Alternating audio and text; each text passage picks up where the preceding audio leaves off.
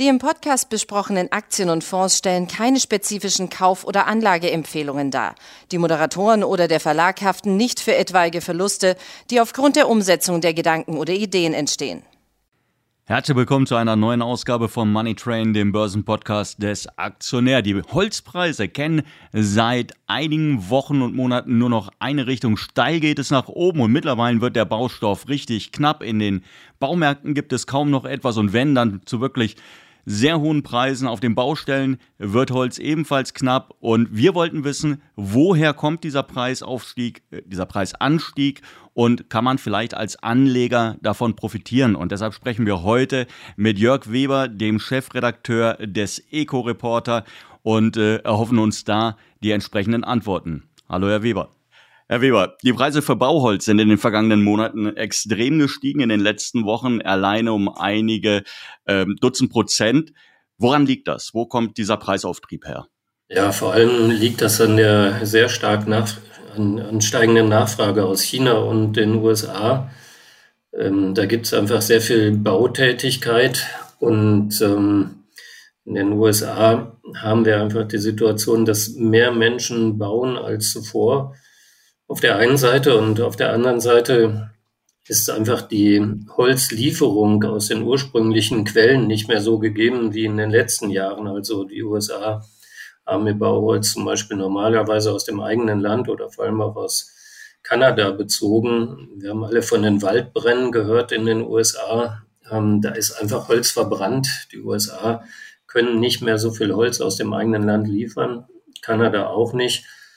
Ähm, bei China liegt es ein bisschen anders. In China gibt es einfach einen Bauboom. Das, äh, wir, wir kennen ja auch da die Bilder, Hochhäuser, die entstehen, die sind jetzt nicht aus Holz. Aber man muss sich vorstellen, dass zum Beispiel, um Hochhäuser aus Beton zu bauen, ja auch Schalungen aus Holz nötig sind. Holz ist dann in ganz verschiedener Form gefragt und das ist einer der Hauptgründe für den Anstieg der Holzpreise. In den Medien war jetzt ganz oft auch die Rede davon, dass die äh, Privathaushalte letztendlich und Corona für den Preisanstieg auch gesorgt haben, weil jetzt plötzlich jeder auf die Idee kommt, naja, ich bin im Lockdown, ich mache mal jetzt ein Gartenhäuschen, ich baue mir eine Pergola, was auch immer. Inwiefern halten Sie diese Aussage für plausibel? Also, plausibel daran ist für mich, äh, dass mehr Menschen Zeit haben, äh, etwas Schönes aus Holz zu bauen, aber nicht plausibel ist, ähm, dass daran wirklich der äh, Holzpreisanstieg liegt. Also so groß ist dann der Verbrauch auch nicht, dass das diesen Holzpreisanstieg rechtfertigen würde. Da gibt es einfach ein paar andere Gründe, die noch dazukommen. Ähm, jetzt hatten Sie gerade angesprochen, ähm, China, der Bauboom in China, Amerika, Waldbrände unter anderem, auch da natürlich viele staatliche Investitionen, die jetzt gerade die Bautätigkeit weiter anfeuern. Ähm, Jetzt ist Deutschland auch ein großer Exporteur von Holz letztendlich. Viele ähm, viele Sägewerke arbeiten am Limit, um tatsächlich dann die Nachfrage im Ausland auch bedienen zu können. Ähm, Wäre es aus Ihrer Sicht sinnvoll und wünschenswert, wenn man hier vielleicht eine Quote einführen würde? Also sagen würde, okay, pass auf, bis zu einem gewissen Limit könnt ihr exportieren, ansonsten muss es im eigenen Land bleiben, weil ja auch die Baubranche in Deutschland mittlerweile sagt, wir haben Probleme, neues Material ranzubekommen. Also die Probleme gibt es auf jeden Fall. Ähm, wer als Zimmerer im September einen Dachstuhl bauen will, der muss ja heute sein Holz bestellt haben. Ähm, insofern kann es sinnvoll sein, Quoten festzulegen. Ob das politisch und rechtlich funktioniert, kann ich nicht beurteilen. Ähm, man muss einfach den Holzmarkt auch so ein bisschen sehen dabei. Der ist durch so viele außerordentliche Ereignisse geprägt im Moment ähm, dass dann natürlich vielleicht auch außerordentliche politische Maßnahmen mal gerechtfertigt sind. Also wir, wir sehen ja zum Beispiel, dass ähm, der Borkenkäferbefall des letzten Jahres sich immer noch auswirkt. Das heißt, wir, wir haben ja riesige Mengen Holz im Wald und es ist schon schwierig überhaupt die gefallenen Baumstämme irgendwie so bearbeiten zu können, dass man die aufstapelt, geschweige denn, dass es einfach ist, die aus dem Wald rauszubekommen. Und dann ist das auch noch Holz, was ja nicht die Qualität hat wie das Holz von gesunden Bäumen. Also ganz viel äh, besondere Effekte dabei. Und ähm, dass sich das auf die heimische Baumw Bauwirtschaft auswirkt, äh, ist einfach so. Man muss gucken, wie man das hinbekommt, letztlich muss man eins mal sagen, äh, wer da wenig Einfluss drauf hat, das sind die Waldbesitzer. Weshalb? Ja, die Waldbesitzer sind an, sagen wir mal, äh, zehn Jahrespläne gebunden. Das heißt, die haben so sogenannte Waldeinrichtungspläne und da stimmen die auch teilweise mit den Behörden ab, was denn jetzt an Holz aus dem Wald entnommen wird. Ähm, das ist einfach ein sehr langfristiges Geschäft. Wer einen Baum pflanzt und den mal irgendwann fällen will, der muss dafür ja 50, 100 oder 200 Jahre einplanen. Und da sind zehn Jahrespläne dann gar nicht lang. Ähm, Vorteil der Waldbesitzer ist dann ja auch immer gewesen, sie haben bei den sehr langfristigen Plänen auch sehr langfristig mit Abnahmepreisen kalkuliert. Ähm, und jetzt ist das so, wir haben natürlich den Wald voller Bäume, aber ähm, das Holz, was da drin ist, das kriegt man nicht einfach so raus. Also wenn man jetzt sagen würde, ich will morgen zehn Bäume fällen, man würde wahrscheinlich als Waldbesitzer gar keinen finden, der mit einem äh, Arbeitstrupp dort anrücken kann, äh, das Holz fällt und auch aus dem Waldschiff. Das ist alles über Monate ausgebucht. Genauso sind die Container nach China ausgebucht. Ähm, die Schiffsrouten sind ausgebucht. Es ist ein furchtbar enger Markt. Die Waldbesitzer sind die, die dann auch mit den Preisen über Jahre hinaus planen. Die Sägewerke, die haben zwar auch über Jahre hinaus ihren Einkauf geplant, aber den Verkauf, den können die relativ schnell regeln und können auch ihre Preise anpassen. Das heißt, die Sägewerke sind die, die von den gestiegenen Preisen auch teilweise profitieren. Die Waldbesitzer sehr wenig. Die haben sich festgelegt und müssen jetzt zusehen, dass ihr Holz, das sie im Wald haben oder jetzt dann schon mal aus dem Wald herausgebracht haben, ähm, dass das zu Preisen verkauft wird, die nichts mehr mit dem zu tun haben, was sie vereinbart haben, als sie dann vor zwei Jahren zum Beispiel die Verträge geschlossen haben. Sie haben jetzt gerade davon gesprochen, äh, es gibt ja diese Sonderfaktoren. Wir haben sicherlich den, den Bauboom. Auf der anderen Seite haben wir äh, den Borkenkäfer, der sehr stark dem Waldbestand in Deutschland zusetzt. Äh, wir hatten jetzt zwei, drei wirklich schlimme Sommer, die dafür gesorgt haben, dass das äh, wirklich große Trockenheit sich auch in den Wäldern breit gemacht und damit natürlich das Holz und die Bäume auch weiter unter Stress gesetzt haben. Kann man hier überhaupt noch von kurzfristigen Faktoren sprechen oder ist das äh, the new normal und wir müssen uns jetzt einfach daran gewöhnen, dass mit dem Klimawandel der ja momentan, also der ja nicht mehr wegzudiskutieren ist, dass mit dem Klimawandel auch letztendlich sich ähm, Industrien wie die Forstwirtschaft grundlegend ja wandeln werden. Also der Wandel äh, ist eingeleitet, muss aber noch viel stärker kommen. Und klar, wir haben immer diesen alten Spruch, ähm, der Durchschnitt von Wetter ist Klima. Und äh, wenn man jetzt so viele heiße Sommer hat und trockene Sommer hat, ähm, dann heißt das natürlich auch, dass sich da was geändert hat. Ähm, letztlich sehen wir ja vielleicht etwas deutlicher, dass sich die Tierwelt auch in Deutschland ändert. Und ähm, ich glaube, wir sehen es alle als Laien kaum es auch so langfristig vor sich geht in so kleinen Stücken. Aber die Pflanzenwelt ändert sich. Hier können auch andere Baumsorten wachsen. Ähm, trotzdem ist es natürlich so, ähm, der Wald ist angelegt für Jahrzehnte und Jahrhunderte. Und was uns manchmal so ein bisschen urwaldartig erscheint, ist ja letztlich doch irgendwie ein gepflegter, bebauter Garten da draußen in den Wäldern. Die, die wirklichen Urwälder, die sind ja nur auf sehr geringer Fläche. Und da muss man sagen, zwar ähm, ist es nötig, etwas zu ändern, aber das wird sehr lange dauern. Insofern glaube ich, in den nächsten Jahren kann man da nicht mit unmittelbaren Reaktionen rechnen.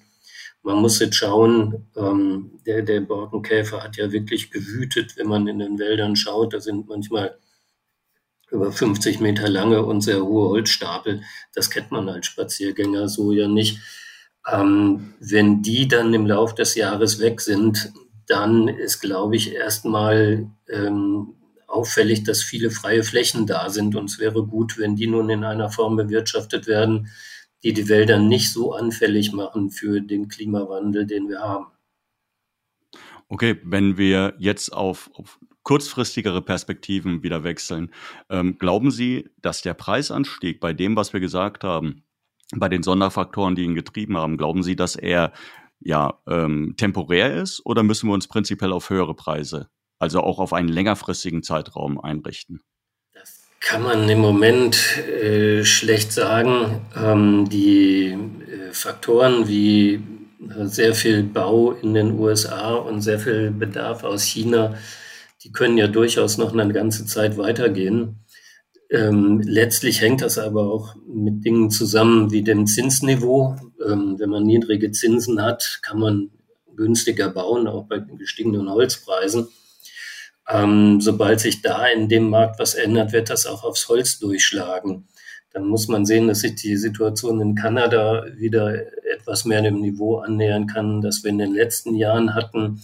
Und dass natürlich auch die Waldbrände, die es in den USA gegeben hat im letzten Jahr, die kann es in diesem Jahr auch geben. Sie können auch ausbleiben. Das ist einfach dann eine Frage des Wetters.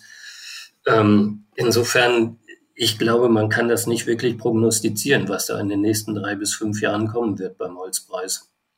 Ich glaube, ich habe heute Morgen tatsächlich einen Artikel in amerikanischen Medien gelesen, dass es in Kalifornien schon wieder mit den Waldbränden losgegangen ist. Tatsächlich etwas überraschend früh. Normalerweise hätte sich das wohl in den Sommer eher verschoben.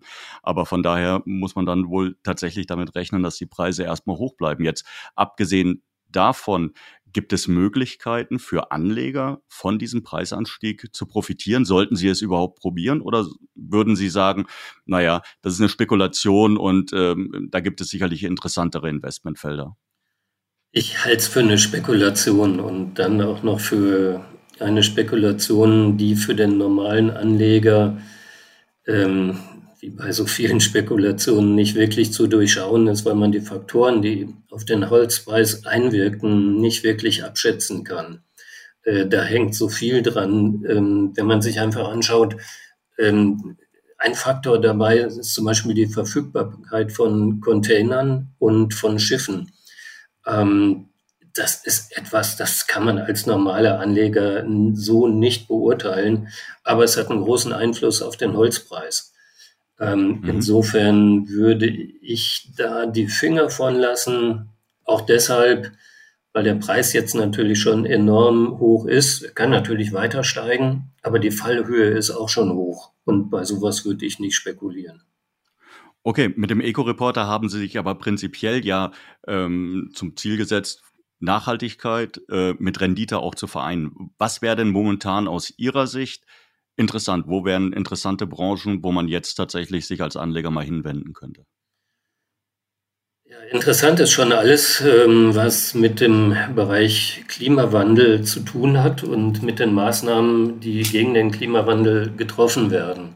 Also ähm, Energiearten, die das Klima nicht belasten, Solarenergie, Windenergie sind zum Beispiel interessant. Die sind im Aktienmarkt interessant ähm, aber auch ähm, bei, bei anderen Finanzinstrumenten.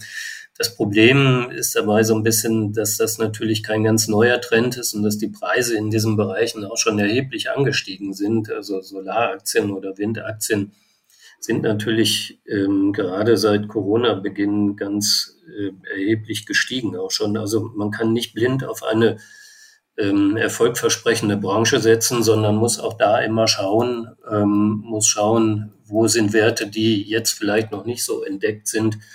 Ähm, das heißt, man muss sich mit dem ganzen Thema beschäftigen und dann auch im Kopf haben, ähm, es gibt natürlich viele Bereiche, wo es zum Beispiel um Energieverbrauch geht oder um Heizungsarten geht. Ähm, Problem bei solchen Dingen ist oft, äh, meinetwegen gerade bei Heizungen, sowas wird meist hergestellt von Unternehmen, die auch noch viele andere Produkte haben. Es gibt kaum einen reinen Heizungsbauer, der an der Börse notiert ist, der jetzt mit umweltfreundlichen Heizungen wirklich ein heißer Tipp wäre. Okay, aber was mich immer interessiert, auch ich befürworte natürlich äh, erneuerbare Energien, überhaupt gar keine Frage. Was mich interessiert, da haben Sie vielleicht einen besseren Einblick, was passiert mit den Installationen, wenn ihr Lebensende erreicht ist? Ich meine, so ein Windkraftrad, irgendwann wird die Turbine erschöpft sein, wird verschlissen sein, das Gerät geht kaputt. Mit den Solardächern, die ja äh, zig, zehntausendfach in Deutschland auf den, auf den Dächern montiert sind. Ähm, was passiert mit denen nach 20 Jahren? Landen die alle auf dem Müll? Ist das dann noch nachhaltig? Ähm, na, wenn sie einfach auf dem Müll landen würden, wäre es bestimmt nicht nachhaltig. Ähm, vielleicht erstmal die, die eine Sache. Ähm, in den Zeiten, als man noch in den Urlaub fahren konnte, waren wir mal auf einer Hütte in den österreichischen Bergen. Und äh, die wurde versorgt mit Solarenergie. Und die Solarzellen da waren zu dem Zeitpunkt, als wir da waren, schon über 30 Jahre alt. Ähm, also ich gehe mal davon aus, dass der Schnitt der Solaranlagen von den Zellen her wesentlich älter wird als 30 Jahre. Auch das, was man immer gesagt hat, dass die so pro Jahr ein Prozent an Wirksamkeit verlieren, das hat sich als nicht richtig herausgestellt. Der Verlust ist wesentlich geringer.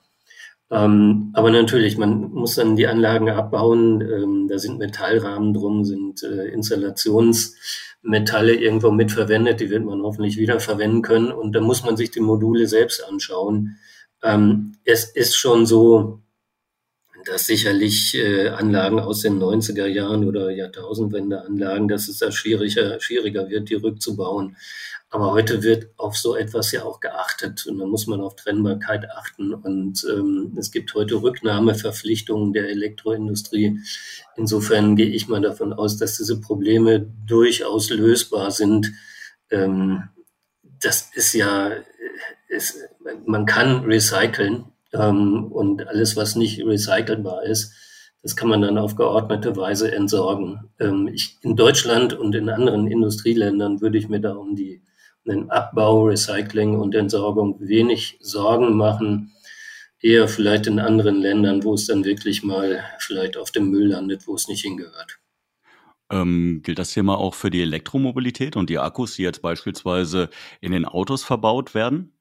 Mit der, dass wir davon ausgehen, dass es Recyclingmethoden geben wird, die dann dafür sorgen, äh, dass das Ganze mehr oder weniger tatsächlich umweltfreundlich und nachhaltig entsorgt wird?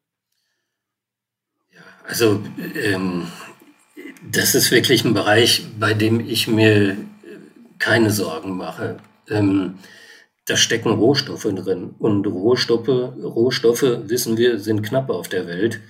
Ähm, es lohnt sich, die wieder zugänglich zu machen und ähm, es gibt einfach auch Regularien, die dafür sorgen, dass so etwas geordnet laufen wird. Und es gibt den Druck auch auf die Autoindustrie. Ähm, da müssen wir alle in der Öffentlichkeit dafür sorgen, dass dieser Druck auch vorhanden bleibt, dass also nicht, äh, auch die normalen Autos haben ja Batterien, da kennen wir vielleicht auch die Bilder, wie in Afrika Menschen dann ähm, mit Materialien hantieren und Säuren hantieren, das ist absolut nicht gesundheitszuträglich für die. Solche Zustände dürfen wir bei den Elektroautos nicht haben. Jetzt geht es aber auch nicht um Säuren. Also insofern, ich glaube, äh, man wird ein Elektroauto zurückgeben und das wird demontiert werden. Man wird die Rohstoffe wiederverwenden. Ähm, das ist etwas, das ist ja dann auch in einem Maßstab in den nächsten Jahren zu erwarten, dass man sagen muss, ähm, das ist eine Industrie, die dafür notwendig ist. Und da würde ich einfach auf deutsche Ingenieurinnen und Ingenieure vertrauen, dass die das ordentlich hinbekommen. Sie sehen, lieber Zuhörer, es ist problematisch, mit dem steigenden Holzpreis tatsächlich auch jetzt noch als Anleger Geld zu verdienen, vielleicht auch zu riskant, die ganze Geschichte. Aber es gibt natürlich andere Bereiche, in die es sich jetzt zu investieren lohnt. Und auch da kann man vernünftige Renditen erzielen. Ansonsten vielen Dank, Herr Weber, für Ihre Zeit. Und wir hoffen natürlich, dass es Ihnen Spaß gemacht hat zuzuhören. Bis dahin.